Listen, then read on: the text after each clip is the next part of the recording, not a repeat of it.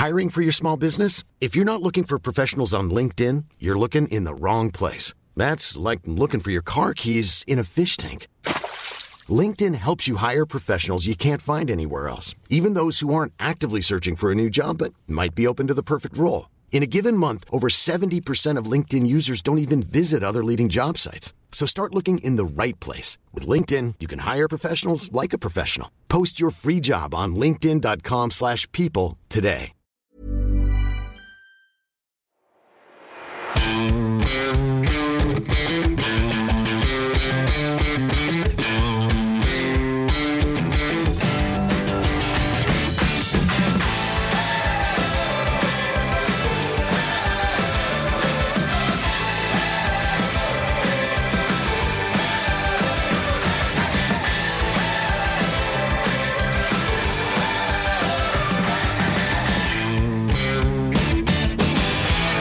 Hallo und herzlich willkommen zu einer neuen Folge des Finanzrocker Podcast. Mein Name ist Daniel Kort und dieses Mal habe ich ein Hörerinterview mit Stefan für dich. Und Stefan hat mich vor einiger Zeit angeschrieben und sich erstmal bedankt für meinen Podcast, den er regelmäßig hört.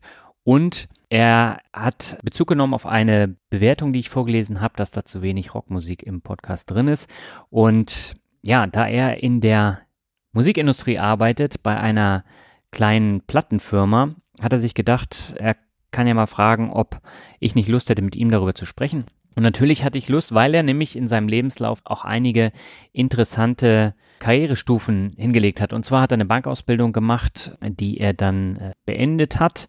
Und er wollte dann nicht mehr in der Bankindustrie arbeiten, hat dann studiert und parallel dann Fuß gefasst in der Musikindustrie und hat jetzt vor einiger Zeit angefangen mit der Geldanlage. Und das heißt, wir sprechen dann tatsächlich über die eigene Karriere, über P2P-Kredite, über Einzelaktien, über Disruption in der Musikindustrie und noch eine ganze Menge mehr. Und ich wünsche dir dabei viel Spaß. Ja, bevor wir loslegen, wird dir diese Folge noch präsentiert von Blinkist. Ja, was haben die Bücher Mehr Geld als Gott von Sebastian Malaby und Die Kunst über Geld nachzudenken von André Costolani gemeinsam? Das sind zwei Bücher, die ich in der vergangenen Woche gelesen habe, und zwar über Blinkist. Und Blinkist ist eine App, die Buchzusammenfassung von Sachbüchern liefert, insgesamt über 2500 Zusammenfassungen am Start hat, die man innerhalb von 15 Minuten durchlesen kann oder auch super praktisch anhören kann. Und thematisch werden dort tatsächlich alle Themen rund um den Finanzrocker Podcast und noch eine ganze Menge mehr abgedeckt. Also Finanzen, persönliche Entwicklung, Motivation, Marketing, alles was dazugehört. Und am Ende von jedem Titel bekommst du konkrete Handlungsanweisungen, also beispielsweise Regeln für Kommunikation, was sollst du zum Thema ETF beispielsweise mitnehmen oder was sind sehr gute Lifehacks für deine Produktivität? Und jeder Titel ist auf Deutsch oder Englisch verfügbar und wird auch von echten Menschen gelesen und das ist keine maschinelle Zusammenfassung. Und ich nutze Blinkist beispielsweise am liebsten, wenn ich im Zug sitze oder auch im Fitnessstudio, dass ich mir dann die sogenannten Blinks dann anhöre und äh, da sind alle Themen mit dabei und im Moment gibt es eine Aktion exklusiv für Hörer meines Podcasts. Auf blinkist.de slash Finanzrocker erhaltet ihr 25% Rabatt auf das Jahresabo Blinkist Premium. Und es gibt ein Probeabo, das geht einen Tag. Da könnt ihr dann kostenlos alles testen und in Ruhe alles mal anschauen. Ja, geht dafür einfach auf blinkist www.finanzrocker.de slash Finanzrocker und dort gibt es 25%. Und wir gehen jetzt ab zum Interview. Auf geht's. Ja, herzlich willkommen zu einem neuen Hörerinterview. Nachdem das letzte Jahr nach China ging, bleiben wir heute in Deutschland und meine Leitung geht heute nach Leipzig zu meinem Hörer Stefan. Erstmal herzlich willkommen im Finanzrocker Podcast. Stefan, alles klar bei dir? Jo, alles gut. Hab heute einen schönen Tag mit meiner Familie im Zoo verbracht und freue mich jetzt, den Abend hier mit dir im Interview zu verbringen. Sehr schön, ich freue mich auch. Und wir teilen ja eine Leidenschaft, wie du mir geschrieben hast. Und da hast du gedacht, du meldest dich mal bei mir mit einer sehr langen E-Mail. Und magst du vielleicht verraten, welche Leidenschaft das ist?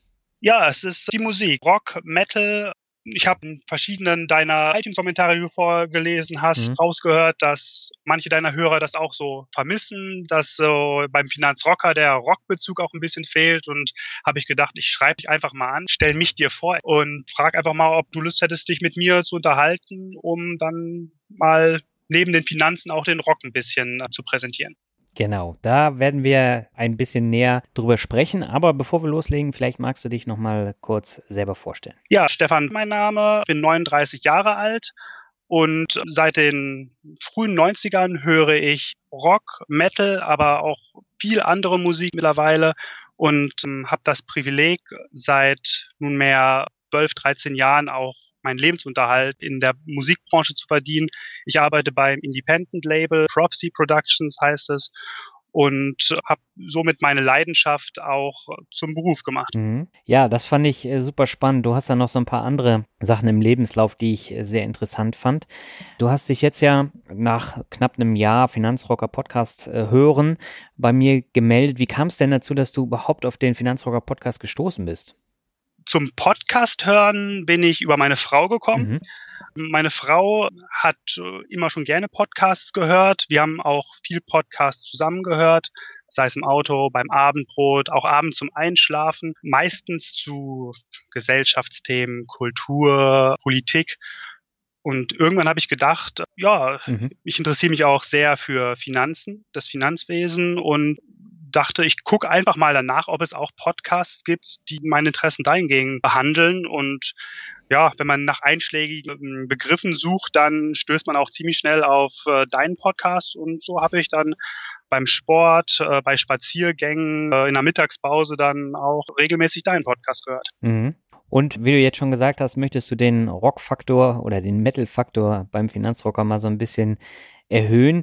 Wie kam es denn dazu, dass du auf die äh, Musikschiene dann äh, gekommen bist damals? Du meinst, beruflich einzuschlagen? Genau. Ja, ja, ja interessante Geschichte wahrscheinlich äh, letztendlich. Äh, nach meinem Abi und Zivildienst habe ich erst eine Bankausbildung gemacht. Also ich bin gelernter Bankkaufmann, aber in dieser Ausbildung bin ich nie glücklich geworden. Also ich habe mir vor der Berufswahl nicht die nötigen Gedanken gemacht, kann ich rückblickend sagen. Ich dachte, das ist ein äh, solider Job, das ist ein Job, wo ich immer schick angezogen bin, wo ich mir nicht die Hände schmutzig mache, wo ich zudem noch ein bisschen was über den Umgang mit Geld lerne. Mhm. Das kann ja nie schaden. Und habe mich dann einfach bei allen einschlägigen Banken beworben und bin dann damals von der damaligen Dresdner Bank genommen worden und habe dann erst, als ich in der Ausbildung war, im Betrieb war, gemerkt, dass dieser Beruf eigentlich überhaupt nichts für mich ist. Es hat überhaupt nicht zu mir gepasst. Ich habe mich sehr unwohl gefühlt äh, in der Bank, mhm. im Anzug, mit der Materie tatsächlich auch. Und erst als ich quasi in dieser Ausbildung drin war, habe ich mir zum ersten Mal mhm. Gedanken gemacht, was ich wirklich möchte, was ich wirklich kann, wofür ich brenne, ja, womit ich letztendlich den Rest meines Lebens beruflich verbringen möchte. Und mir war klar, dass das nicht in deinem Bankschreibtisch passieren kann, weil, nee, war einfach keine Option. Und äh, da war für mich ziemlich schnell klar, dass es irgendwas mit Musik sein muss. Ja, da habe ich einfach aus dem Bauch heraus bei meinem damaligen Lieblingslabel Prophecy, bei dem ich Stammkunde war, bei dem ich auch schon den Geschäftsführer mhm. telefonisch äh, viel gesprochen habe und auf Festivals schon kennengelernt hatte, habe ich einfach angerufen und gesagt, ja, so sieht's aus. Im äh, Januar nächsten Jahres bin ich mit meiner Ausbildung fertig. Im April möchte ich nochmal studieren. Das war auch sowas, was ich unbedingt noch machen wollte. Einfach mal ein paar Semester an die Uni, einfach das Studentenleben genießen. Aber sagte, ich habe zwischen Ausbildungsende mhm. und Studienbeginn zwei Monate Zeit, kann ich bei dir ein Praktikum machen. Und das ging dann auch gleich ganz unbürokratisch. Ich sagte, ja klar, komm rüber. Und so war es dann auch. Ich bin dann quasi für zwei Monate an die Mosel gezogen, in die Nähe von Wittlich, das ist bei Trier. Und habe dann so den Label-Alltag reingeschnuppert, wie gerade schon erwähnt, äh, noch studiert. Aber während ich studiert habe, ist, hat ein Mitarbeiter gekündigt und dann hat mein damaliger jetziger Chef mich gefragt, ob ich quasi dessen Posten übernehmen möchte. Und so bin ich dann quasi mhm. während des Studiums noch damals mit einem Teilzeitjob in die Firma gekommen, äh, zu einer sozialversicherungspflichtigen Anstellung und nach Studienende konnte ich das quasi zu einer Vollzeitstelle ausweiten. Mhm. Das heißt, dein Studium hast du dann noch abgeschlossen? Tatsächlich ja, war anfangs nicht geplant, aber mhm. als ich an der Uni war, also ich habe auch was äh, vollkommen anderes studiert. Ich habe einen Magisterstudiengang gemacht äh, mit Philosophie als Hauptfach und in den Nebenfächern mhm. Musikwissenschaft und Psychologie. Also reines Interessenstudium, mhm. einfach was, worauf ich Bock hatte, womit ich mich ein bisschen beschäftigen wollte. Aber es lag mir und ja, irgendwann stellte sich für mich nicht die Frage, ob ich das noch abbrechen sollte, weil es hat mir auch so viel Spaß gemacht. Das Studentenleben, die Leute, die ich kennengelernt habe, Studentenpartys, alles, was dazugehört, dann habe ich es eben noch zu Ende gemacht. Mhm. Jetzt hattest du eben gesagt, die sitzen an der Mosel. Du wohnst in Leipzig. Machst du das jetzt remote, also vom, vom äh, Laptop aus? Genau, richtig. Also ich habe in Gießen studiert. Anfangs bin ich noch einmal die Woche rübergefahren, waren so zwei Stunden Autostrecke. Und ja, wo die Liebe hinfällt, ich habe mich verliebt. Meine Freundin wohnte in Halle an der Saale, ist also auch nicht ganz Leipzig, aber meine damalige WG-Mitbewohnerin wollte nach Leipzig ziehen, um dort ein Studium anzufangen und dachte, okay, nach dem Studium wollte ich eh nicht in Gießen bleiben, habe da nicht meine Zukunft gesehen und einfach meinen Chef gefragt, ja, so sieht's aus. Ich würde gerne nach Leipzig ziehen aus diesen und jenen Gründen und könntest du dir vorstellen, dass ich exklusiv im Homeoffice arbeite? Und mein Chef hat mich wie eigentlich meisten während meiner Arbeitszeit komplett unterstützt und sagte, ja, kein Problem, mach das. Und ich arbeite quasi seit jeher komplett im mhm. Homeoffice. Jetzt äh, hast du auch schon gesagt, so das Thema Finanzen, Aktien interessiert dich. Es gab eine Phase, wo du auch damit zu tun hattest, wo es dich null interessiert hat. Das war, glaube ich, in den, in den 90er Jahren, oder? Ja, also meine Ausbildung habe ich angefangen 1999, richtig zur Hochzeit des mhm. äh, neuen Markts ich hatte schon rudimentär vorher Aktienkontakt. Mein Vater war Aktionär, hat mir, äh, wann war das, 96, 97, 98 Telekom-Aktien gekauft, hat er mir auch ein paar Takte zu erzählt. Aber ähm, hat mich eben nicht so interessiert. Ich hatte auch, mein Vater hatte mir vorher auch schon, als ich minderjährig war, andere Aktien gekauft, aber hat mich überhaupt nicht interessiert.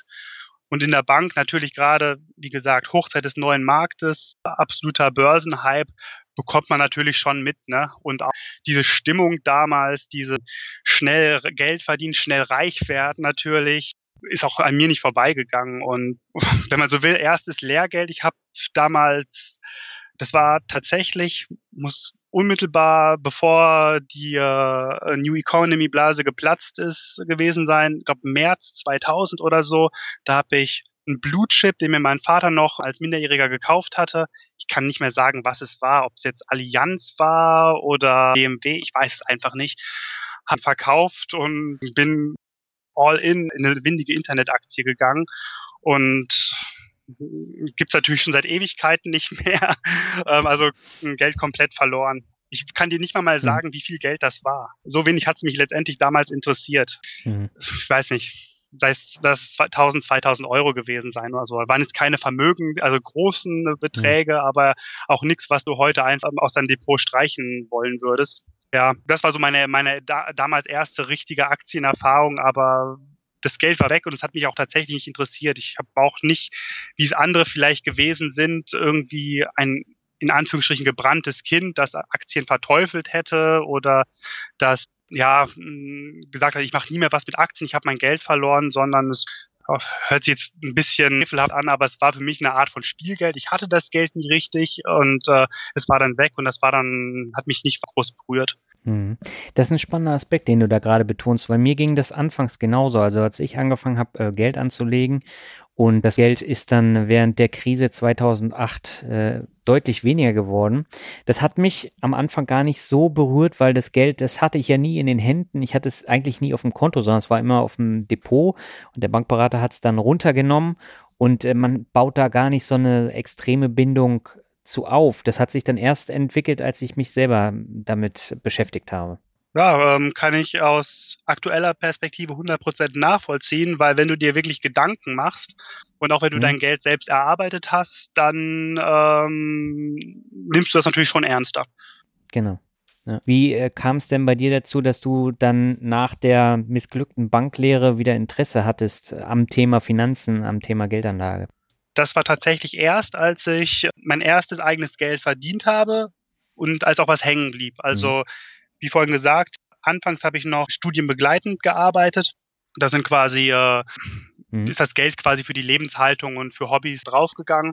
Aber nachdem ich Vollzeit gearbeitet habe, blieben dann schon am Ende des Monats immer ein paar hundert Euro übrig.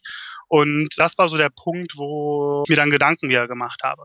Weil das ist eben schon hängen geblieben. Wenn du das Geld einfach auf dem Tagesgeldkonto liegen lässt, passiert mhm. nichts damit. Ne? Ich meine, die Zinsen waren schon damals nicht mehr besonders hoch. Ich frage mich gerade nicht genau, wie viel oder was da 2008, 2009 die Inflationsrate war. Aber mir war schon so vom Grundprinzip her klar, die Realverzinsung wird negativ sein, wenn das Geld einfach da liegen bleibt und nichts mit dem Geld passiert. Und dann war mein erster Gedanke und ja, nach wie vor ein Gedanke, den ich weiter verfolge, eben Anlage in äh, Wertpapiere, vor allen Dingen Aktien und ähm, damals Investmentfonds. Das heißt, du hast dann angefangen, erst in Investmentfonds zu investieren, die ja in der Regel relativ teuer sind und hast dich dann langsam vorgearbeitet. Nee, es lief parallel. Mir waren Aktien ein Begriff, hatte ich auch keine Berührungsängste mit. Mir waren Investmentfonds ein Begriff.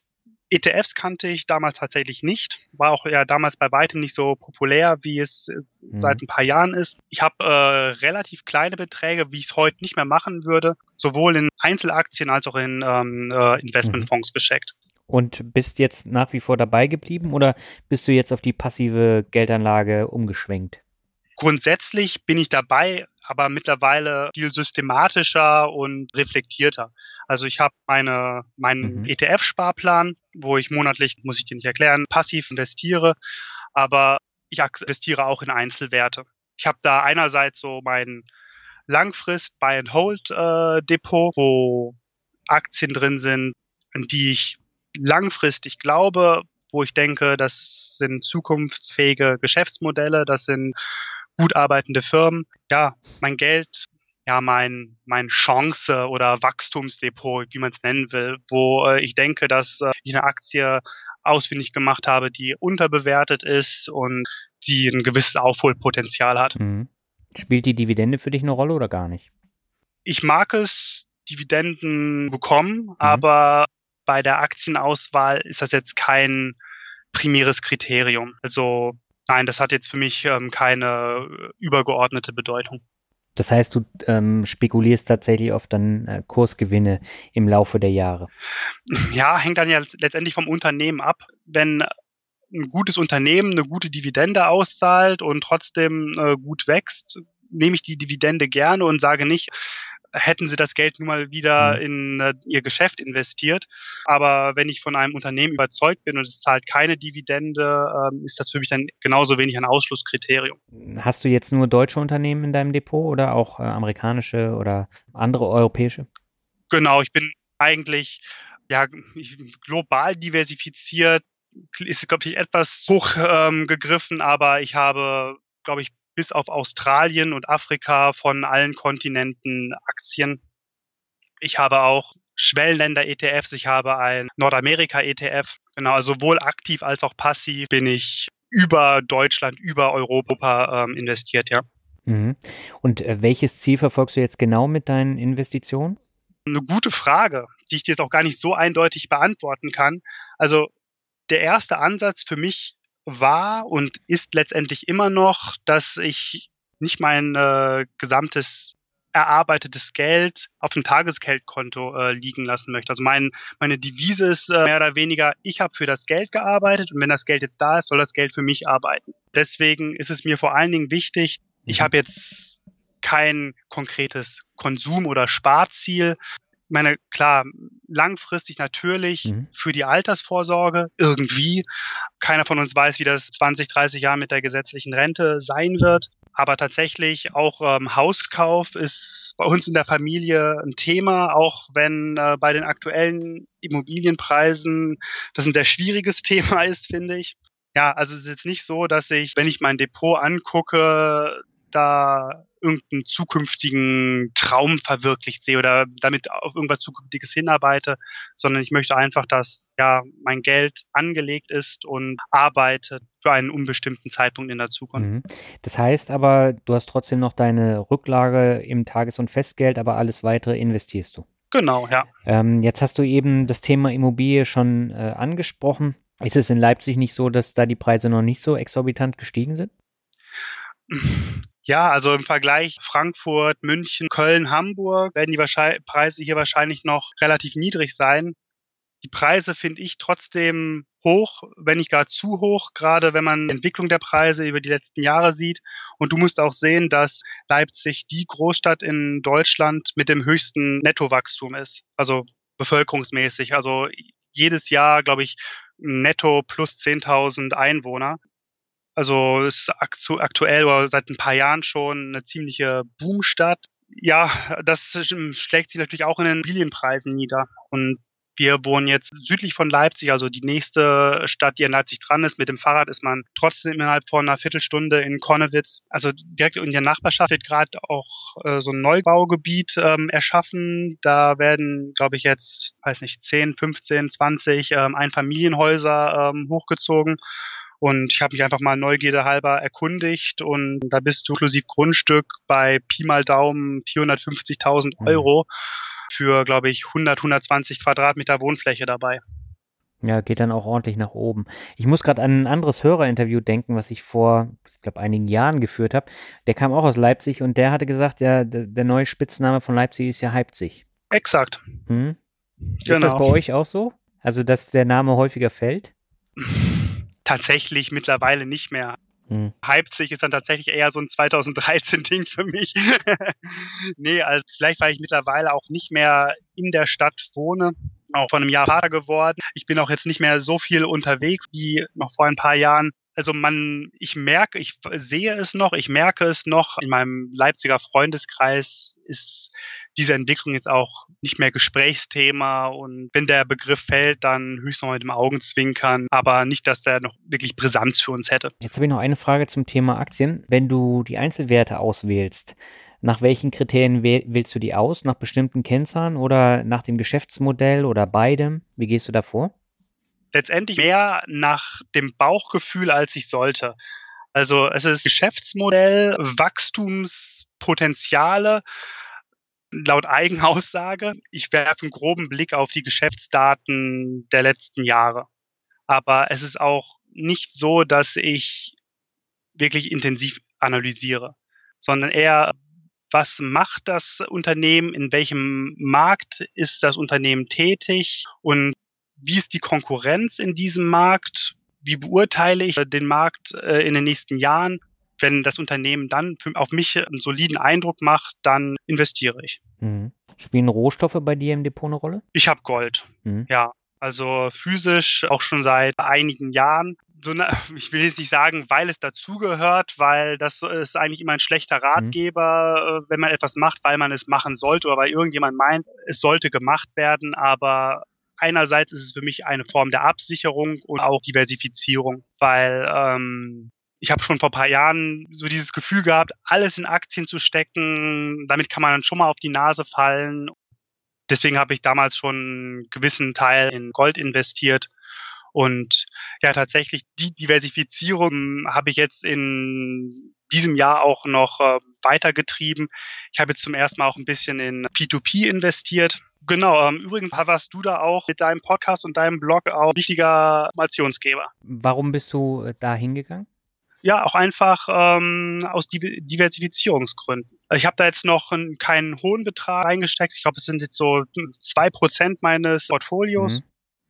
Ich würde gerne meine Finanzen noch etwas breiter aufstellen und habe da jetzt einfach mal bei Bondora äh, Go and Grow mal einen kleineren Betrag eingesteckt und wollte mir das jetzt mal anschauen. Warum gerade Bondora Go and Grow? Weil da kriegst du ja noch die geringste Rendite sozusagen. Exakt, genau. Aber das ist für mich so, keine Ahnung, das P2P-Nicht-Schwimmerbecken, wenn man so will. Einfach, okay. wie, wie ich es vorhin gesagt habe, um die ersten Erfahrungen zu machen, einfach mal mich mit der Plattform zu beschäftigen. Ich gucke mir das gerade an und finde es gut und kann mir tatsächlich vorstellen, dann auch in Zukunft ein bisschen, bisschen mehr in der Richtung zu machen. Was ich bei ähm, Go and Grow eben aktuell attraktiv finde, ist, dass man eben auch das Geld sofort wieder abziehen kann, wenn man es äh, anderweitig mhm. nutzen möchte. Ja, das ist ja sozusagen das Hauptkriterium weil du bei bei anderen äh, Plattformen oder anderen Krediten äh, langfristig dann gebunden bist. Und äh, ich merke das jetzt genau. ja gerade bei meinen deutschen Plattformen, wo ich seit über drei Jahren investiere. Ich habe immer noch Kredite laufen und äh, die gehen teilweise vier, fünf Jahre und da kommst du so schnell nicht raus. Und das ist bei Go and Grow halt der Vorteil. Deswegen Go, ne? Also du kannst es schnell dann wieder ähm, runternehmen. Ja, mir ist auch klar, dass äh, die Rendite dort äh, geringer ist, als was man bei äh, üblichen Krediten bekommen kann, mhm. aber das ist für mich gerade ähm, vollkommen okay. Also 6,75 Prozent finde ich gelinde gesagt solide. Also ist auf jeden Fall etwas, wo ich jetzt keine Bauchschmerzen hatte, etwas Geld reinzustecken. Ja, man muss halt sagen, da kommen dann die Steuern noch, äh, die man dann abziehen muss am Ende, wenn man es äh, überwiesen hat, äh, also zurück, zurück überwiesen hat. Aber ich habe jetzt für das FinCamp äh, die durchschnittliche Rendite meiner fünf Plattformen ausgerechnet in den letzten drei Jahren und die liegt bei 8,64. Und vor oder nach Steuer? Das ist Vorsteuer. Ja. Ja, und äh, da sieht man halt, das geht generell halt auch runter, wobei ich eben auch zwei katastrophale Plattformen hatte mit, mit Lendico und äh, Aux Money entwickelt sich halt auch zum äh, nicht so tollen äh, Investment. Ja, da hast du auch äh, mich sensibilisiert mit deinen Erfahrungen, die du gemacht hast. Und jetzt für meine ersten Schritte in die Richtung habe ich sehr gerne diese geringere Rendite in Kauf genommen, dafür, dass, will man Sicherheitspolster nennen, größere Flexibilität in der Anlage hast. Hm. Das heißt aber, du liest auch den Blog und hörst nicht nur den Podcast. Ich höre in erster Linie den Podcast und mhm. wenn mich spezielle Themen weiter interessieren, äh, gucke ich auch auf deinem Blog. Tatsächlich, wenn ich ähm, Google, lande ich auch manchmal auf deinem Blog. Also es ist nicht so, dass du mir auch nicht ähm, empfohlen wirst, wenn ich dich nicht suchen würde. ja, ich muss jetzt gerade bei deinen äh, Diversifikations- Blicken auch nochmal an Vincent denken, der ja sogar in äh, Schnaps und Zigaretten investiert, falls es mal alles zu Ende geht, dass man auf dem Schwarzmarkt noch ein bisschen Kohle bekommt.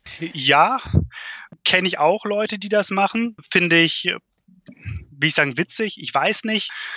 Könnte eigentlich jeder machen, äh, aber da habe ich irgendwie nicht das das Gefühl dafür. Mhm. Also das wäre jetzt nichts, wo ich äh, sagen würde, ähm, ich bunker jetzt hier mhm in der Abstellkammer oder im Keller äh, Zigaretten oder Schnaps ein, weil man weiß ja nicht, äh, wann man den mal gebrauchen kann. Keine Ahnung, wie es aussieht, wenn ähm, eine große Krise tatsächlich vor der Haustür steht, ob ich äh, dann doch nochmal in den Supermarkt gehe, aber aktuell ähm, ist es nicht in meinem Investmenthorizont. Mhm. Ja, aber äh, du hast ja jetzt auch zwei Krisen äh, schon mitgemacht. Das heißt, äh, du bist ja an für sich äh, schon ein bisschen abgehärtet im Vergleich jetzt zu Leuten, die komplett äh, neu in den letzten Jahren hinzugekommen sind und noch keine großen Verluste gemacht haben. Mm, ja, in gewisser Weise hast du recht. Mhm. Aber was der Unterschied zur aktuellen Situation zu New Economy und Bilienblase ist, ist, dass ich aktuell mittlerweile schon ein gewisses Vermögen aufgebaut habe, wo es mir heute natürlich schon mehr wehtun würde, als es bei den früheren Krisen gewesen ist. Und bin natürlich heute in meinem Leben in einer ganz anderen Position. Bin verheiratet, habe Familie, das ist was anderes, als wenn du Anfang 20 bist und dich nur für Musik interessierst und ja, wissen willst, wo am Wochenende die nächste Party steigt. Aber das heißt, kalkulierst du das bei deiner Asset Allocation mit ein, dass du jetzt eben auch eine Familie hast und äh, dass du ein größeres Vermögen hast, äh, weil du ja doch schon relativ offensiv unterwegs bist, so wie ich das jetzt rausgehört habe? Ja und nein. Also tatsächlich, ähm, ich habe auch noch eine Lebensversicherung und ich oh. habe zudem auch noch eine Lebensversicherung.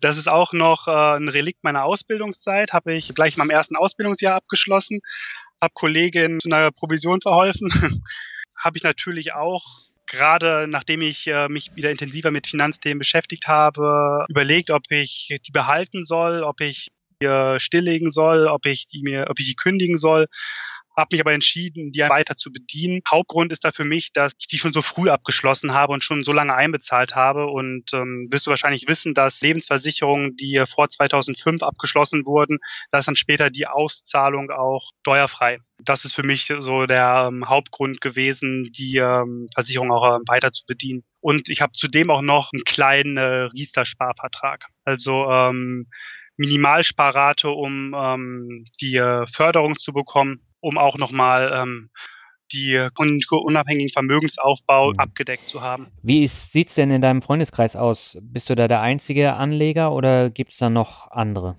Das ist tatsächlich kein Gesprächsthema. Ich bringe dieses Thema auch nicht aktiv in Gesprächen ein, weil ich tatsächlich in einem in Freundeskreis bewege, wo äh, diese Themen keine große Rolle spielen. Also es geht meist um Musik und Fußball. Ja, das kenne ich. Und, äh, und ja, also ich bewege mich vor allen Dingen Geisteswissenschaftler, Künstler, Medienkreisen, wo jetzt auch mhm. ähm, keine großen Summen verdient werden, wo jetzt auch keine finanzielle oder wirtschaftliche Ausbildung, kein Studium dahinter steht. Und ja, deswegen ist das tatsächlich kein Thema. Es gab mhm. vor ein paar Jahren zwei Fälle, wo mich Freunde auch angesprochen haben. Freundin, die einen Betrag geerbt hat und den anlegen wollte, wusste, dass ich eine Bankausbildung habe und dass ich auch aktiv Geld anlege, hat mich da gefragt, was ich machen würde und ich habe ihr einfach ein bisschen was erzählt, aber habe dann auch gleich gemerkt, was ich ihr sage, das, da fühlt sie sich nicht wohl mit. Das war nicht ihr. Wo ich dann gleich schon ein schlechtes Gefühl gehabt habe beim Weitererzählen so und ich mhm. nicht in diese Situation reinkomme, kommen wollte, dass ich ihr was verkaufe oder dass ich sie versuche, von was zu überzeugen, was sie letztendlich, mhm. wo sie gar nicht hintersteht. Also das, was ich in der Bankausbildung gewisserweise auch mitbekommen mhm. habe, was mir nie gefallen hat. Oder auch ein Freund, der einfach in seinem mhm. Berufsleben innerhalb von ein paar Jahren einen gewissen äh, Betrag angespart hat und mhm. äh, der auch meinte, er bekommt regelmäßig irgendwie Anrufe von seiner Bankberaterin, damit müsse man doch was machen, das könne man nicht so liegen lassen, wo er mal mich nach meiner Meinung äh, gefragt hat, wo ich dann auch mit Aktien, mit Fonds, ETFs äh, kam und äh, ja, war auch nicht seins. Und ich habe mich dann mhm. in beiden Fällen letztendlich auch nicht wohlgefühlt, jemanden, der selbst kein intrinsisches Interesse an diesen Themen hat, der mhm. wirklich sich darüber informieren, darüber bilden möchte, da meinen persönlichen Ansatz darzulegen, weil ich möchte in keinster Weise mit meinen Freunden auch nur in geringster Weise in Verantwortung gezogen werden, wenn sie irgendwie ihr hart erarbeitetes Geld verlieren sollten. Nach dem Motto, Stefan, du hast gemeint, Aktien sind eine gute Sache, aber ich habe jetzt hier Geld verloren. Was soll der Scheiß? So nach dem Motto. Und ich weiß, dass Aktien volatil sind. Ich weiß, dass es äh, Konjunkturzyklen gibt. Manche Unternehmen wachsen, manche durch die Decke gehen, aber manche eben auch stagnieren oder an Wert verlieren. Es gehört dazu und ich bin der Meinung, der Überzeugung und das hat sich bei mir in den letzten Jahren auch so erwiesen, dass wenn man diversifiziert und sich seine Gedanken macht und sich ein bisschen mit Märkten, Mechanismen und ja einfach technologischen und gesellschaftlichen Entwicklungen beschäftigt, dass man dann auch auf lange Sicht gesehen mhm. gewinnbringend investieren kann. Das ist nichts, wofür ich äh, Verantwortung von dritten Personen übernehmen möchte. Mhm. Ja, ich weiß genau, was du meinst und ich kann das auch absolut nachvollziehen. Letztendlich kommt es wirklich auf die intrinsische Motivation drauf an. Das heißt, ich möchte was mit meinem Geld machen. Ich möchte, dass das Geld sich vermehrt und äh, nehme da eben auch Schwankungen in Kauf. Und äh, wenn ich keine Schwankungen in Kauf nehmen möchte, auch etwaige Verluste, weil die sind ja natürlich auch möglich, dann sollte ich nicht an den Aktienmarkt gehen. Von daher kann ich das total nachvollziehen. Und bei mir ist es ja nicht anders. Also die Leute wollen mit mir nicht über äh, Finanzen sprechen. Viele denken ja, ich wäre auch ein Finanzberater und würde denen irgendwas verkaufen. Und die verstehen halt nicht, was ich jetzt Blogger oder Podcaster mache. Und in deinem Freundeskreis? Familien, Freundeskreis, Kollegenkreis teilweise. Und äh, da ist es natürlich schwer, dann äh, auch gegen anzukommen. Also selbst äh, meine Mutter denkt, ich bin Finanzberater nebenbei. Ich habe ja das schon bestimmt hundertmal erklärt, was ich mache, aber sie hört nicht meinen Podcast, es interessiert sie nicht und damit ist für mich das Thema dann auch gegessen. Ja, also wenn ich in der Hinsicht äh, Missionar hätte sein wollen, dann wäre ich, glaube ich, in der Bank richtig, richtig aufgehoben gewesen. Ja. Aber ähm, ja, ich muss da niemanden von meinen persönlichen Überzeugungen, muss ich niemanden überzeugen. Mhm. Lass uns doch nochmal über das Thema Sachwerte sprechen. Du hast mir geschrieben, du hast auch eine relativ große CD- oder Plattensammlung und hattest auch geschrieben, dass das für dich auch eine Art der Geldanlage ist. Ist es in Zeiten von Spotify und Co. tatsächlich noch ein Vermögenswert oder ist es in deinen Augen ja nur noch ein Staubfänger? Okay, muss ich insofern richtig stellen, ich habe das mit einem gewissen Augenzwinkern gemeint. Also ähm, okay. es ist jetzt nicht so, dass wenn ich mir jetzt eine CD, eine Schallplatte, eine Kassette kaufe, dass ich die als Investment betrachte. Es ist auch nicht so, dass ich aktuell plane, keine Ahnung, wenn mhm. in 30 Jahren ein Immobilienkredit abgelöst werden muss, dass ich dann große Teile meiner Tonträgersammlung mhm. verkaufe, mhm. um damit das Darlehen zu tilgen. Nee, kommt für mich überhaupt nicht in Frage. Es ist aber tatsächlich so, sagt dir Discogs etwas? Ja, Discogs sagt mir was. Da checke ich immer, wie viel meine CDs wert sind. Hm, das ist ja genau der Punkt, auf den ich gerade hinaus wollte. da kannst du quasi kannst dir einen Account anlegen und du kannst deine Sammlung dort quasi virtuell spiegeln. Ne? Also jetzt nicht die Musik an sich, sondern mhm. die tatsächlichen Tonträger. Ja. Und Discogs ist eben auch eine Verkaufsplattform, wo einerseits Händler, aber auch Privatpersonen, Secondhand quasi ihre Tonträger verkaufen können. Und bei jeder Tonträgerseite werden dir drei Preise in der Regel mhm. angezeigt. Einmal der Mindestverkaufswert, zu dem etwas zum günstigsten Preis verkauft wurde, der höchste Wert, den der Tonträger erzielt hat und der Median, also äh, der Durchschnittspreis der letzten zehn verkauften Tonträger. Also dass auch eine gewisse Aktualität gewährleistet ist, zumindest bei Tonträgern relativ häufig umgeschlagen werden. Und wenn du deine ähm, Sammlung quasi bei Discogs angelegt hast, dann kannst du diese drei Werte auch für deine gesamte Sammlung dir anzeigen lassen. Also was wäre deine Sammlung aktuell wert, wenn man die ganzen günstigsten Preise ansetzt, den Median und die Maximalpreise? Wenn ich diese Beträge heranziehe, dann komme ich bei meiner Tonträgersammlung circa 2800, 2900 Tonträger auf einen mittleren fünfstelligen Betrag. Wo du jetzt Spotify ansprichst, natürlich ist es ist die Frage, was für Tonträger du in deiner Sammlung hast. Wenn du eine CD gekauft hast, der absolute Renner vor 15 Jahren war, aber die Band keine konstante Karriere hat, also jetzt keine, heute keine große Nachfrage mehr hat, aber im Jahr 2000 eben Hunderttausende oder Millionenfach verkauft wurde, wird die CD heute nichts mehr wert sein. Aber wenn du vor ein paar Jahren von irgendeiner unbekannten Band Vinyl-Erstauflage, von der es 300 Stück gibt, gekauft hast, die wird heutzutage wahrscheinlich, wenn die Band Polarität gewonnen hat, wenn die Band Fans hat, und Fans sind eben oft auch Sammler, dann wird der Tonträger gestiegen sein. Und da habe ich tatsächlich meiner mittlerweile ja, 25-jährigen Tonträgerkauf- und Sammelkarriere hat sich eben einiges angesammelt, weil ich schon äh, in den 90er Jahren, äh, ich sag mal, zum Trüffelschwein äh, geworden bin, der das angefangen, das äh, äh, nach seiner Musik immer mehr im Underground gesucht hat. Also ich war immer auf der Suche nach neuer, spannender Musik. Was, was ich kannte, wurde dann irgendwann mal oft langweilig und ich wollte immer neuen Input. Ich wollte, ich will nicht sagen, mich musikalisch weiterbilden. Ich hatte immer so eine einen unstillbaren Durst auf neue Musik, eine Neugierde auf äh, immer neue Musik äh, und dann ist man damals fast zwangsläufig eben auch immer mehr in den Underground reingekommen zu äh, immer kleineren Labels, immer spezielleren Band, die einen immer massenunkompatibleren Sound hatten. Und ja, wenn man dann äh, Tonträger gekauft hat von Bands, die damals wenige Leute interessiert haben, was sich im Laufe der Jahre geändert hat, dann äh, haben sich da schon Werte entwickelt. Ja, ich äh, kann das nachvollziehen. Bei mir ist es ja nicht, nicht anders. Ich habe ja auch in den 90er Jahren angefangen, ähm, mir die ersten CDs zu kaufen und äh, mittlerweile ist die Sammlung dann eben auch angewachsen, wobei ich äh, jetzt seit über einem Jahr gar keine CDs mehr kaufe, weil ich einfach nur noch Spotify nutze. Ich liebe Spotify. Also seitdem es Spotify in Deutschland gibt, habe ich auch einen Account und äh, relativ kurz Zeit später einen Bezahlaccount. Also ähm, ich persönlich bin auch Spotify-Fan.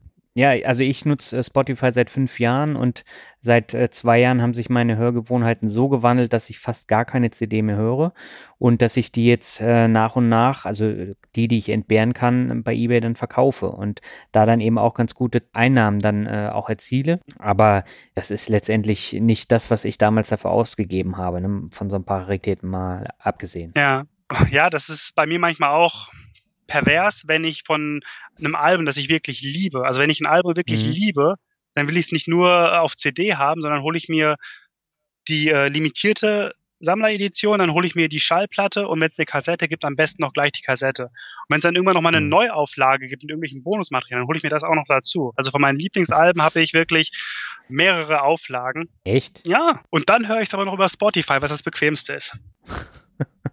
Okay, ich glaube, die einzige CD, die ich doppelt habe, auch schon seit den 90ern, ist These Days von Bon Jovi. Okay. Die habe ich auch noch in der super Limited Edition, weil Bon Jovi waren damals so mein absolutes äh, Highlight, wo ich 92 mit angefangen habe. Ah ja. Hm. Ja, von wegen auch Tonträger doppelt haben. Meine Frau schüttelt auch den Kopf, wenn ich sage, hier, guck mal, ich habe hier eine neue äh, Single von, ich bin zum Beispiel Sammler von Suede, Britpop, äh, Indie-Band. CD-Single, die England-Version. Bis jetzt hatte ich mhm. die Europa-Festland-Edition. Die unterscheiden sich hier in dem äh, unterschiedlichen Barcode und der abweichenden Katalognummer. Die Europa-Version mhm. ist über äh, Warner Music erschienen und in UK ist es über, was war Suede? Ich weiß es gerade nicht mehr. Wenn ich ja quasi die gleiche Maxi-CD mit den gleichen Tracks, mit dem gleichen Cover habe, die sich nur mhm. innerhalb von, äh, anhand von solchen technischen Daten unterscheiden. Ist nicht für jeden nachvollziehbar, aber ich freue mich, wenn ich dann so meine Sammlung erweitern kann. Mhm. Aber so diese Disruption, die jetzt gerade in der Musikindustrie auch immer mehr um sich greift, beschäftigt dich natürlich auch beruflich. Wie siehst du denn äh, diesen digitalen Wandel in der Musikindustrie, gerade wenn es um deinen Job geht? Relativ entspannt. Zum einen, gut, Prophecy wurde 1996 gegründet. Prophecy hat die Brennphase durchlebt. Ne? Du weißt ja, Ende der 90er äh, war das große CD-Brennen, wegen die Second-Hand-Plattenläden äh, zugemacht haben. Zumindest in Ostwestfalen, ja. wo ich aufgewachsen bin, waren es einige, die in der Zeit tatsächlich zugemacht haben. Dann gab es ein paar Jahre später mh, die große Download-Phase. Dann gab es YouTube und aktuell ist Streaming. Und tatsächlich über all die Jahre konnten wir wachsen und all diese ja, Disruption, wie du es genannt hast, es ist es ja auch, hat uns äh, tatsächlich wenig berührt. Hm, ich denke, der Hauptgrund äh, dafür ist, dass einerseits wir sind bei unserer Künstlerauswahl sehr selektiv. Wir versuchen nicht auf aktuelle Trends aufzuspringen und da irgendwie was ähm, abzugrasen äh, oder ein Feld abzuernten, das andere für uns bewirtschaftet haben, sondern wir gehen mehr nach unseren persönlichen Präferenzen und versuchen eher neue spannende Musik zu entdecken, die es so in der Form noch nicht gibt, wo es jetzt noch keine Szene drumherum gibt, wo er, womit wir eher die Hoffnung verbinden, dass ähm, das Bands sind, die ähm, ja vielleicht mal äh, ein Genre mitbegründen können oder die mal für andere Bands als Referenz gelten. Und mhm. die Erfahrung zeigt, dass Bands für was Eigenes stehen, die äh, eine eigene musikalische Sprache haben, die unverwechselbar sind, die finden auch ihre Fans und die werden auch gekauft. Und ein anderer ganz wichtiger Punkt äh, unserer Produktpolitik ist, dass wir ähm, eigentlich schon seit äh, der Frühzeit des Label Labels auf hochwertige und teure Produkte setzen. Also nicht nur die Standard-CD-Edition oder die Standard-Schallplatte, sondern dass wir auch gucken, wo es halbwegs Sinn macht, wo eine gewisse Fanbasis da ist oder der Künstler äh, einen Content äh, generieren kann, dass wir aufwendigere Sammlereditionen machen. Einfach, dass wir dem Fan einen Mehrwert geben, weil es gibt diese Fans, die einfach mehr wollen als die ähm, bloße Musik. Sei es jetzt, dass sie ähm, aus so einem, ja, ich will es jetzt, meine jetzt gar nicht negativ, ich bin ja selbst genauso, aus einem äh, mhm. Sammelfetischismus einfach das beste, seltenste, teuerste Produkt für ihre Sammlung haben wollen. Mhm. Oder einfach das ähm, aus einem, von einem eher künstlerischen Blickwinkel, dass wir ein Produkt erschaffen, zusammen mit der Band, wo sie sich künstlerisch komplett ausleben können genug Platz bekommen, um zusätzliches Artwork einzubringen, wo sie irgendwie Liner Notes oder zusätzliche erklärende Texte zu ihrer Musik, ihrer Kunst äh, unterbringen können, wo sie Textübersetzungen einbringen können, wo sie vielleicht mit anderen Künstlern äh, Kooperationen machen, dass wenn sie zum Beispiel Illustrationen oder Gemälde von einem äh, Künstler, äh, den sie sehr schätzen und der die Band auch schätzt, irgendwie unterbringen wollen, dass wir dafür einfach eine Buchedition dann ähm, anbieten, dass einfach, dass die Musik was die Basis ist, ja, durch Text und Bild einfach erweitert werden kann, dass wir den ähm, Fans einen Mehrwert geben, den ein Stream oder ein Download ähm, nicht erfüllen kann. Weil ähm, auf einer Streaming-Plattform oder auch bei iTunes, sind alle Bands, ist alle Musik letztendlich gleich. Du hast da mhm. den Namen, den Titel, du hast da das kleine Cover-Quadrat, JPEG. Ja. Aber in den physischen Produkten, da hat äh, eine Band, wenn sie die Ambition hat und wenn sie auch was zu sagen hat, wenn sie was sagen möchte, einfach die Möglichkeit, sich komplett anders und viel breiter, größer auszudrücken. Und das ist mhm. so auch, ich will nicht sagen eine Nische, die wir haben, aber das ist etwas, wofür Prophecy auch bekannt ist, dass wir einfach ja für mehr stehen als nur Musik. Das hat zum einen den Vorteil, dass wir eine treue Kundschaft haben und mit ähm, solchen hochpreisigen Produkten kannst du natürlich auch, ähm, wenn Absatzzahlen in der Breite wegfallen, kannst du da mhm. einfach ähm, umsatzmäßig kompensieren, dadurch, dass du ähm, von diesen hochpreisigen Produkten äh, eine gewisse Stückzahl absetzen kannst. Hm. Finde ich interessant, da mal so einen Einblick zu bekommen, weil ich habe mir jetzt gerade mal die Bands von euch angeschaut und ich glaube, von allen Bands habe ich bisher erst eine einzige live gesehen und ein paar, eine Handvoll kenne ich vielleicht vom Namen, aber auch nicht wirklich von der Musik. Und äh, ich glaube, die Hörerinnen und Hörer werden es noch weniger kennen, aber gerade das macht eben diesen Nischenmarkt dann auch aus. Ne? Geht vielen so. Also auch vielen, mit denen ich spreche, die sagen, ja, sie sind Metal-Fans, aber wenn ich dann unsere Bands aufzähle, viele Namen sagen denen nichts. Aber gut, ich meine, jeder hat so sein eigenes Metier und wir sind dann schon eher am düsteren Ende, wenn man so will. Und haben eher Schlagseite zum äh, Black Metal, ähm, Doom.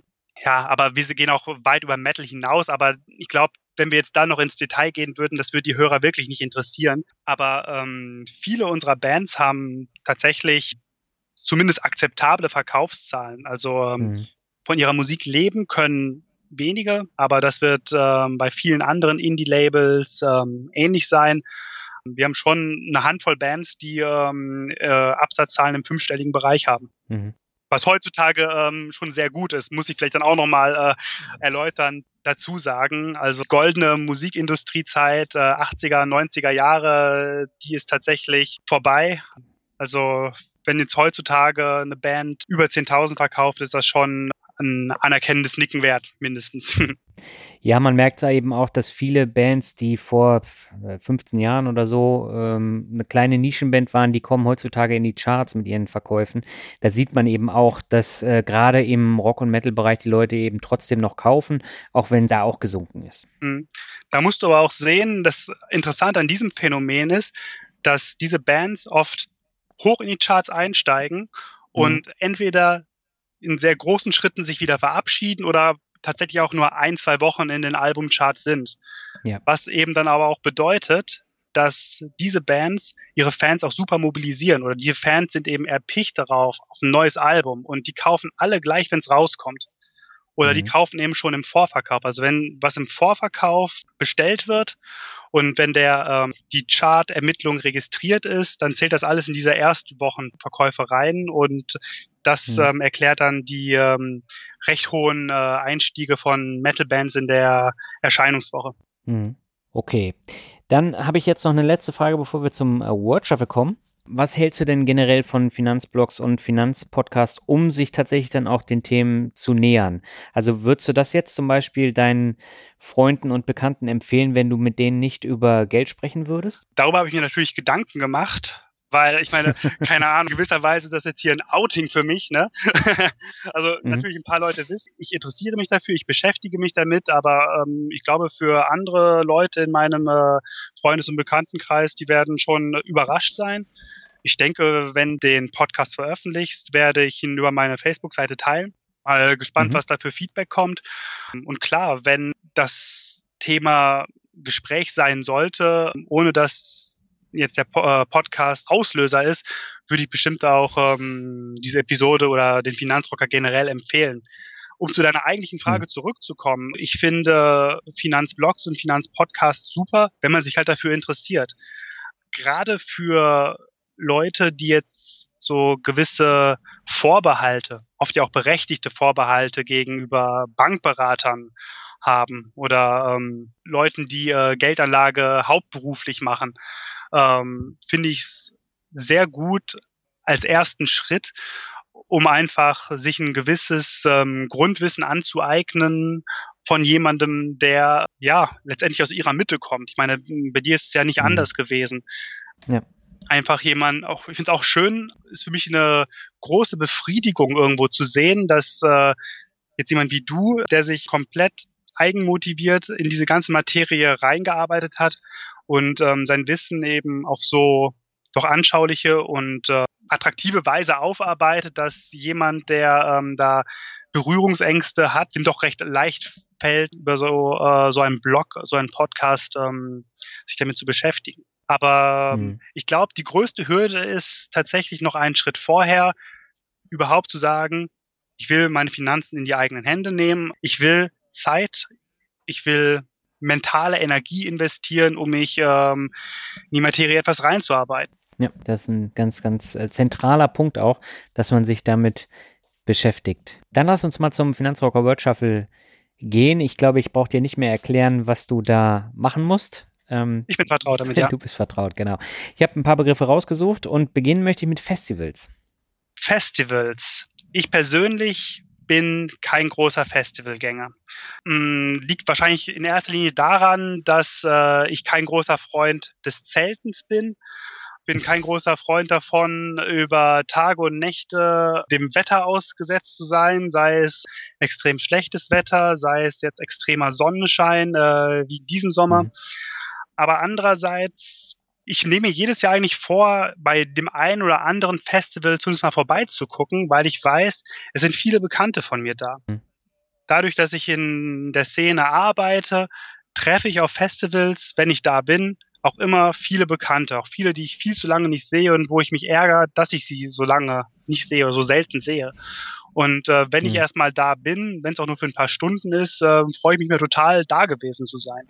Mhm ich finde es interessant, dass du das jetzt sagst mit dem, du möchtest nicht mehr zelten und so. Also über den äh, Status bin ich mittlerweile auch schon seit einigen Jahren äh, drüber hinaus. Aber der neue Trend geht ja tatsächlich dann zum äh, guten Hotel, wo man dann auch schlafen kann. Und das nutze ich äh, seit Jahren auch. Gerade jetzt bei Festivals in Süddeutschland. Da haben wir dann immer ein schönes Hotel, wo man auch gut essen kann. Und da treffen wir uns jetzt äh, mit unseren Kunden immer zum Abendessen. Und das ganze Hotel, das ist meistens so ein, so ein Vier-Sterne-Hotel, wo normalerweise dann gut betuchte Rentner sitzen. Da sitzen dann dann die ganzen Leute im Metal-Shirt und mit Kutte. Das ist ein unvergleichlicher äh, Anblick. Ja, ähm, du hast vorhin erwähnt, ich komme aus Leipzig. Hier ist ja einmal im Jahr das äh, Wave Gothic-Treffen. Ja. Das äh, liebe ich natürlich. Ähm, zum, einen, mhm. zum einen, weil ähm, da so eine stilistische Bandbreite geboten wird. Zum anderen ganz nob-mäßig, weil ich äh, immer zu Hause schlafen kann. Aber ähm, ja, äh, wenn ich da durch die Stadt gehe, sieht man natürlich auch fort, wer Festivalbesucher ist und wer nicht. Thema Festival gerade noch. Wir von Prophecy haben ähm, seit ein paar Jahren unser eigenes Festival. Dies Jahr ist das in den äh, USA, in äh, Brooklyn, New York. Ähm, nächstes Jahr äh, findet es wieder in Deutschland statt. Darauf freue ich mich natürlich sehr. Das heißt, du fliegst dann auch nach New York zu dem Festival? Tatsächlich ähm, hat mir meine Frau vor ein paar Tagen grünes Licht gegeben. Da freue ich mich sehr drüber, ja. Okay, das heißt, das ist äh, dann jetzt im Oktober, November oder was? Äh, Anfang November, genau. Hm. Das ist natürlich ein cooler Trip. Ja, ich freue mich auch schon drauf. Also in äh, Deutschland ist unser Festival, ja, ich meine, mit Wacken, Summer Breeze etc. musst du es nicht vergleichen. Also circa 1000 Leute kommen dahin. Aber dadurch ist äh, die Veranstaltung auch schon sehr gut besucht. Also wir sind äh, im Sauerland in der Balver Höhle. Ich weiß nicht, ob dir das was sagt. Ja, da finden häufiger Konzerte statt. Ne? Genau, richtig. Da haben zum Beispiel die mhm. Fantastischen Vier auch äh, mal ihre Unplugged-DVD äh, aufgenommen. Hm. Das ist aber dann auch wieder so ein ex exquisiter Platz, wo man das dann macht. Das passt dann zu eurer grundsätzlichen Ausrichtung. Ne? Exakt. Ex hm. exquisite Location für exquisite Musik. Sehr schön zusammengefasst. Ähm, kommen wir zum nächsten Begriff, das Karriere. Karriere hat für mich keinen besonders großen Stellenwert. Äh, wenn ich Karriere hätte machen wollen, dann wäre ich, glaube ich, entweder in der Bank geblieben oder ich hätte nach meiner Ausbildung was studiert, was halbwegs auf die Ausbildung aufbaut. In der Bank habe ich eben festgestellt, dass für mich Leben viel mehr ist als jetzt Beruf. Deswegen wollte ich auch nie, dass Beruf etwas für mich ist, was abgetrennt von dem ist, was mich persönlich wirklich bewegt, was mhm. für mich Leidenschaft ist. Deswegen ähm, habe ich mich für ein, eine Antikarriere entschieden, wenn man so will. Also innerhalb des Labels, äh, wenn man das bei so einem kleinen Label äh, sagen kann, sagen will, habe ich Karriere gemacht, mhm. habe mich mit meinen äh, Aufgabenfeldern immer erweitert. Äh, ich habe viele verschiedene Stationen durchlaufen und äh, habe seit ein paar Jahren meine Verantwortungsbereiche. Jetzt aktuell bin ich wieder dabei, äh, eher in so eine, was ist wieder? Ich bin dabei, zum ersten Mal in eine Art Supervisor-Position zu, zu, kommen, dass mhm. quasi andere Leute vorrangig die Jobs machen, die ich die letzten Jahre gemacht habe und ich quasi das ähm, kontrolliere, anleite, Tipps gebe. Aber das ist natürlich nicht vergleichbar mit einer Karriere, wie man sie jetzt ähm, in der Wirtschaft machen kann. Hm. Ja, ich stelle mir auch immer die Frage, ob das unbedingt nötig ist, dass man Karriere machen muss. Also man kann auch auf ganz andere Art und Weise ein erfülltes Berufsleben haben. Man muss nicht da ständig mit den Ellbogen voran dann äh, nach vorne gehen. Auch eine ganz wichtige Erkenntnis für mich fürs Leben. Äh, ich habe in der Ausbildung gemerkt, dass man an seinem Job auch irgendwo kaputt gehen kann. Job frisst Energie und es war deprimierendes Leben, nach Feierabend nach Hause zu kommen und einfach ausgelaugt zu sein, erstmal im Sessel beim Musikhören einzuschlafen und äh, sich von Wochenende zu Wochenende zu hangeln. War für mich ähm, nichts, wie ich äh, mein Leben weiter gestalten wollte. Mit meiner aktuellen Lebensführung bin ich ähm, hingegen äh, sehr zufrieden im Vergleich dazu. Ja, ja, das ist auch wirklich wichtig, dass man darauf dann achtet. Und äh, ich habe das in der Vergangenheit eben auch gehabt und dann muss man, wenn nichts mehr hilft, die Notbremse ziehen und dann ähm, was anderes machen. Exakt. Das, äh, die Entscheidung muss man aber dann tatsächlich auch fällen. Keine Ahnung, ob es jetzt ähm, den Rahmen sprengt, aber als ich äh, in meiner in der Bank zum Schluss gesagt habe, ja, ciao, ähm, ich bin da mal weg, ne? habe ich auch sehr interessantes Feedback von manchen Kollegen bekommen. Unter anderem eine Kollegin aus der Baufinanzierung, mit der ich mich sehr gut verstanden habe, die war damals, ich, würd, ich hoffe, ich tue jetzt nichts äh, äh Böses, ich glaube, die war so Anfang 50. Die hat dann auch wirklich ein bisschen äh, sehnsuchtsvoll ähm, geguckt und gemeint, ja, Stefan, du machst alles richtig. Also äh, ich habe Zeit meines Lebens es bereut, dass ich nie was mit Pferden gemacht habe. Ich bin immer den Weg der Vernunft gegangen.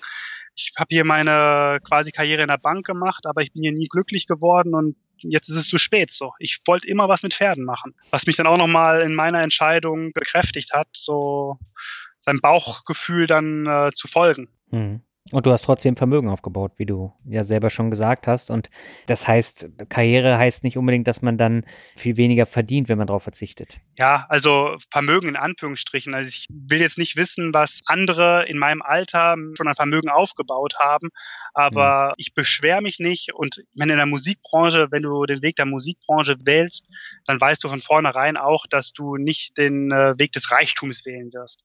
Weil mhm. wenn du äh, reich werden willst, dann äh, gehst du kein Anstellungsverhältnis bei einem Indie-Label ein.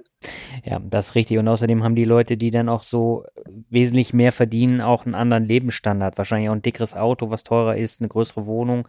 Das gehört halt dann auch dazu.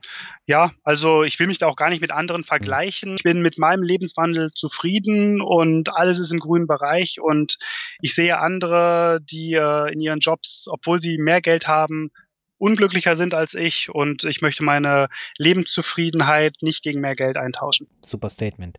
Kommen wir zum nächsten Begriff. Das ist mein Standardbegriff. Ich war mal überlegen, ob ich da nicht Heavy Metal hinpacke, aber ich habe gesagt, äh, komm, bleiben wir bei Rockmusik. ja, ähm, ich bin davon ausgegangen, dass du den Begriff wählst. Ich habe mich aber trotzdem nicht darauf vorbereitet. Für äh, andere ist dieser Begriff vielleicht dann schon zu spezifisch, weil sie keinen Bezug dazu haben. Für mich ist er tatsächlich mhm. eigentlich schon zu weit, weil mit Rock und Metal beschäftige ich mich seit, ja, keine Ahnung, 92 oder so.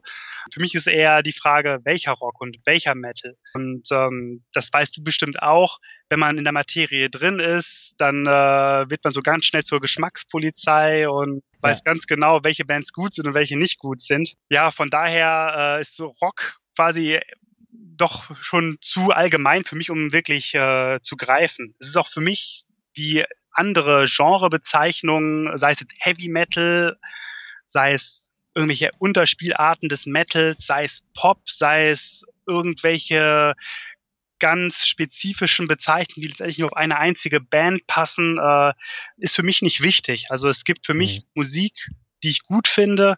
Es gibt für mich Musik, die ich nicht gut finde. Es gibt Musik, ja. die ich gerne höre, die mich bewegt. Es gibt Musik, die mein Herz bewegt. Es gibt Musik, die meine Beine bewegt und natürlich auch den Kopf bewegt. Aber ich habe auch keine langen Haare mehr.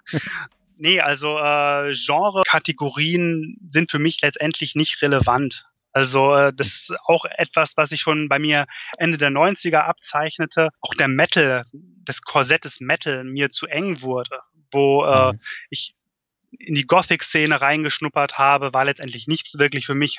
Habe trotzdem ein paar Sachen äh, lieb gewonnen, wo ich äh, in meiner Freizeit eigentlich ständig in Alternative Indie-Discos gegangen bin, weil ähm, macht einfach mehr Spaß dazu zu feiern. Außerdem waren die Mädels dort hübscher. ähm, ja, und da gibt's auch fantastische Bands. Also es muss nicht äh, Metal sein und es muss mhm. auch letztendlich nicht Rock sein. Also äh, ich ähm, habe lange Zeit viel skandinavischen Folk gehört. Ähm, ich mag diverse Neo-Folk-Sachen. Ich mag diverses Neoklassisches.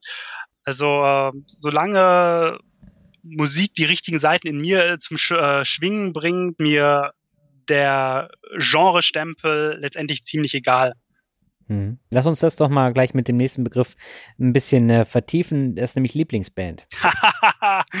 äh, unmöglich. das, ähm, also, äh, das kann ich tatsächlich nicht sagen. Hast du denn ein Lieblingsalbum? Sonst können wir uns ja darauf einigen. Also, um nochmal bei dem Bandansatz zu bleiben. Eine hm. Band, die mich ähm, seit den 90ern immer begleitet hat, die ich konstant bewundert habe, obwohl ich nicht alles von ihnen mag, aber äh, wo ich äh, heute noch mit Stolz äh, T-Shirts von trage, ist Ölver norwegische okay. Band, also Ulfa geschrieben, haben im Black mhm. Metal angefangen, aber als zweites Album gleich ein Akustikalbum gemacht. Die haben äh, mit Prog Rock, mit Trip Hop gearbeitet, die haben Soundtracks gemacht, äh, die haben ein Album mit Psychedelic Rock Klassikern äh, Covern gemacht. Die haben sich von Album zu Album neu erfunden, sind ein musikalisches Chamäleon und äh, mhm. vom Ansatz her ist das etwas, was ich enorm schätze. Einfach eine Band, sich nicht auf äh, ein äh, Marketing-Tag festnageln lässt, sondern die äh, sich ständig neu erfindet und ähm, die äh, unberechenbar bleibt, die sich hm. selbst herausfordert, die die Hörer herausfordert und meines persönlichen Geschmacks nach immer mit äh, einem sehr hohen Qualitätsstandard. Das ist etwas, äh, was mir persönlich sehr imponiert. Mhm. Und ähm, Lieblingsalben ich ähm, schieße jetzt mal fünf Alben aus der Hüfte, okay? Ja, mach mal. Auf eins kann ich mich jetzt, glaube ich, auch nicht festsetzen. Dann sage ich von ähm, Empyrium, Songs of Moors and Misty Fields. Dann sage ich von Ölver, Quelzanga, das gerade erwähnte Akustikalbum. Mhm. Dann sage ich von Damien Rice, Oh. Dann sage ich von The Divine Comedy, Regeneration. Und dann sage ich von Opeth, Morning Rise. Okay, und wie viele stammen jetzt von Prophecy? Eins, das äh, Empyreum-Album. Okay. Das ist auch so eines, äh, die Band oder das Album, übertrieben gesagt, weswegen Prophecy in den 90ern auch mein Lieblingslabel wurde. Also weswegen ich angefangen habe, mich mehr mit Prophecy als Label zu beschäftigen und damals gemerkt habe, wow, das Label, das passt in seiner Ausrichtung, in seinen Ambitionen, in dem, wie es seine Künstler auswählt, super zu dem, was ich gerade so als Hörer will, wonach ich suche. Das war mhm. auch ein großes Identif Identifikationslabel äh, schon damals als Fan für mich. Mhm. Interessante Liste. Also kenne ich ein Album davon, aber äh, ich werde auf jeden Fall mal reinhören. Gib den Alben Zeit. Okay. genau. Ähm, kommen wir zum letzten Begriff. Das ist jetzt wieder mein Standardbegriff. Den hatte ich in den letzten Episoden rausgenommen. Das ist Glück. Glück ist sehr individuell. Glück ist auch sehr fragil. Glück ändert sich auch.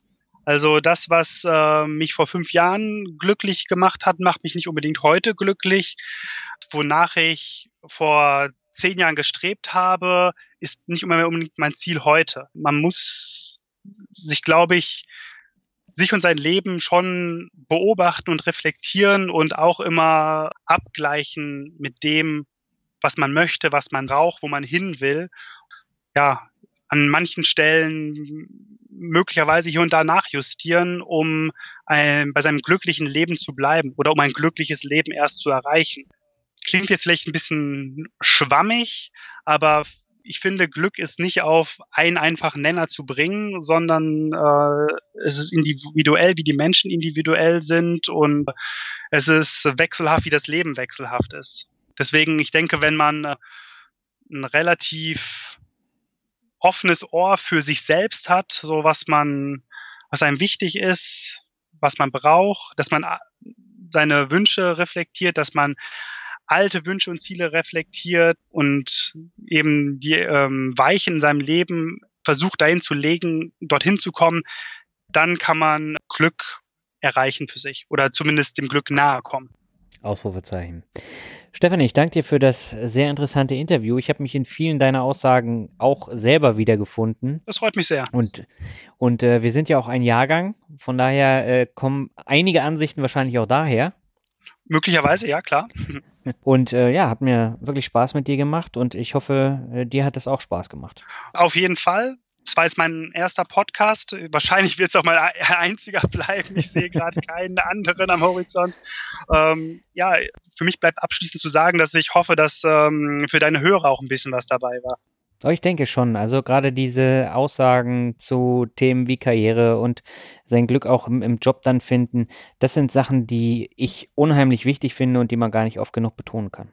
Das freut mich, dass du das auch so siehst. Ja. Und wenn nochmal äh, Leute auf iTunes fragen, dass mal was mit äh, Rock gemacht werden soll, kannst du ja vielleicht auf gewisse Abschnitte unseres Podcasts dann verweisen. Das mache ich. Vielen Dank für das Interview. Sehr gerne, Daniel. Mach's gut. Ja, das war das Hörerinterview mit Stefan und ich habe zum Schluss nochmal ein paar Bewertungen für dich. Genau genommen sind es zwei und die erste stammt von äh, Susanne aus Fra. Sie schreibt, danke, lieber Daniel, ich bin über eine Empfehlung einer der Moneypennies von Natascha Wegelin auf deinen Podcast gestoßen und seit mehreren Monaten großer Fan. Da ich viel Auto fahre, höre ich deine Folgen regelmäßig. Dein Podcast ist super informativ, ich nehme eine Menge mit und habe schon viel umgesetzt bzw. viele Anregungen erhalten. Herzlichen Dank dafür, viele Grüße, Susanne aus Frankfurt. PS, das war meine erste Podcast-Rezension ever. Ja, Susanne, herzlichen Dank für deine Bewertung. Das freut mich natürlich zu hören, dass du schon einiges mitnehmen konntest und ja, dann würde ich sagen, mach einfach weiter so. Und die letzte Bewertung für heute stammt von Kind Regards und er schreibt Top Infotainment, ein super Podcast mit breitem Spektrum an Gästen und Beiträgen zum Thema Finanzen und Börse. Mach weiter so und ich wünsche dir, dass du weiterhin so den Nerv deiner Abonnenten triffst und viele neue Hörer gewinnst. Ja, ich danke dir herzlich für die Bewertung, das hoffe ich auch. Natürlich, wie schon in anderen Folgen gesagt, ist es immer eine Herausforderung, dann wirklich jeden abzuholen mit jedem Thema. Das äh, ist nahezu fast unmöglich. Aber durch die Bandbreite äh, gibt es halt immer mal Themen, die sind dann interessanter oder nicht. Und äh, das ist dann auch mein Ziel. Und ich bin damit am Ende dieser Podcast-Folge angekommen. Die nächste Podcast-Folge gibt es erst im November. Dafür gibt es im November gleich drei Folgen hintereinander. Und alle drei Folgen sind komplett unterschiedlich. Ich habe die zweitkürzeste Interviewfolge überhaupt und auch die zweitlängste Interviewfolge. Thematisch ist es ja ein komplettes Potpourri an unterschiedlichen Themen. Ich glaube, die eine oder andere Aussage wird da auch ein bisschen kontrovers diskutiert werden. Da freue ich mich schon drauf. Bis dahin wünsche ich dir aber erstmal alles Gute. Bis dahin, ciao.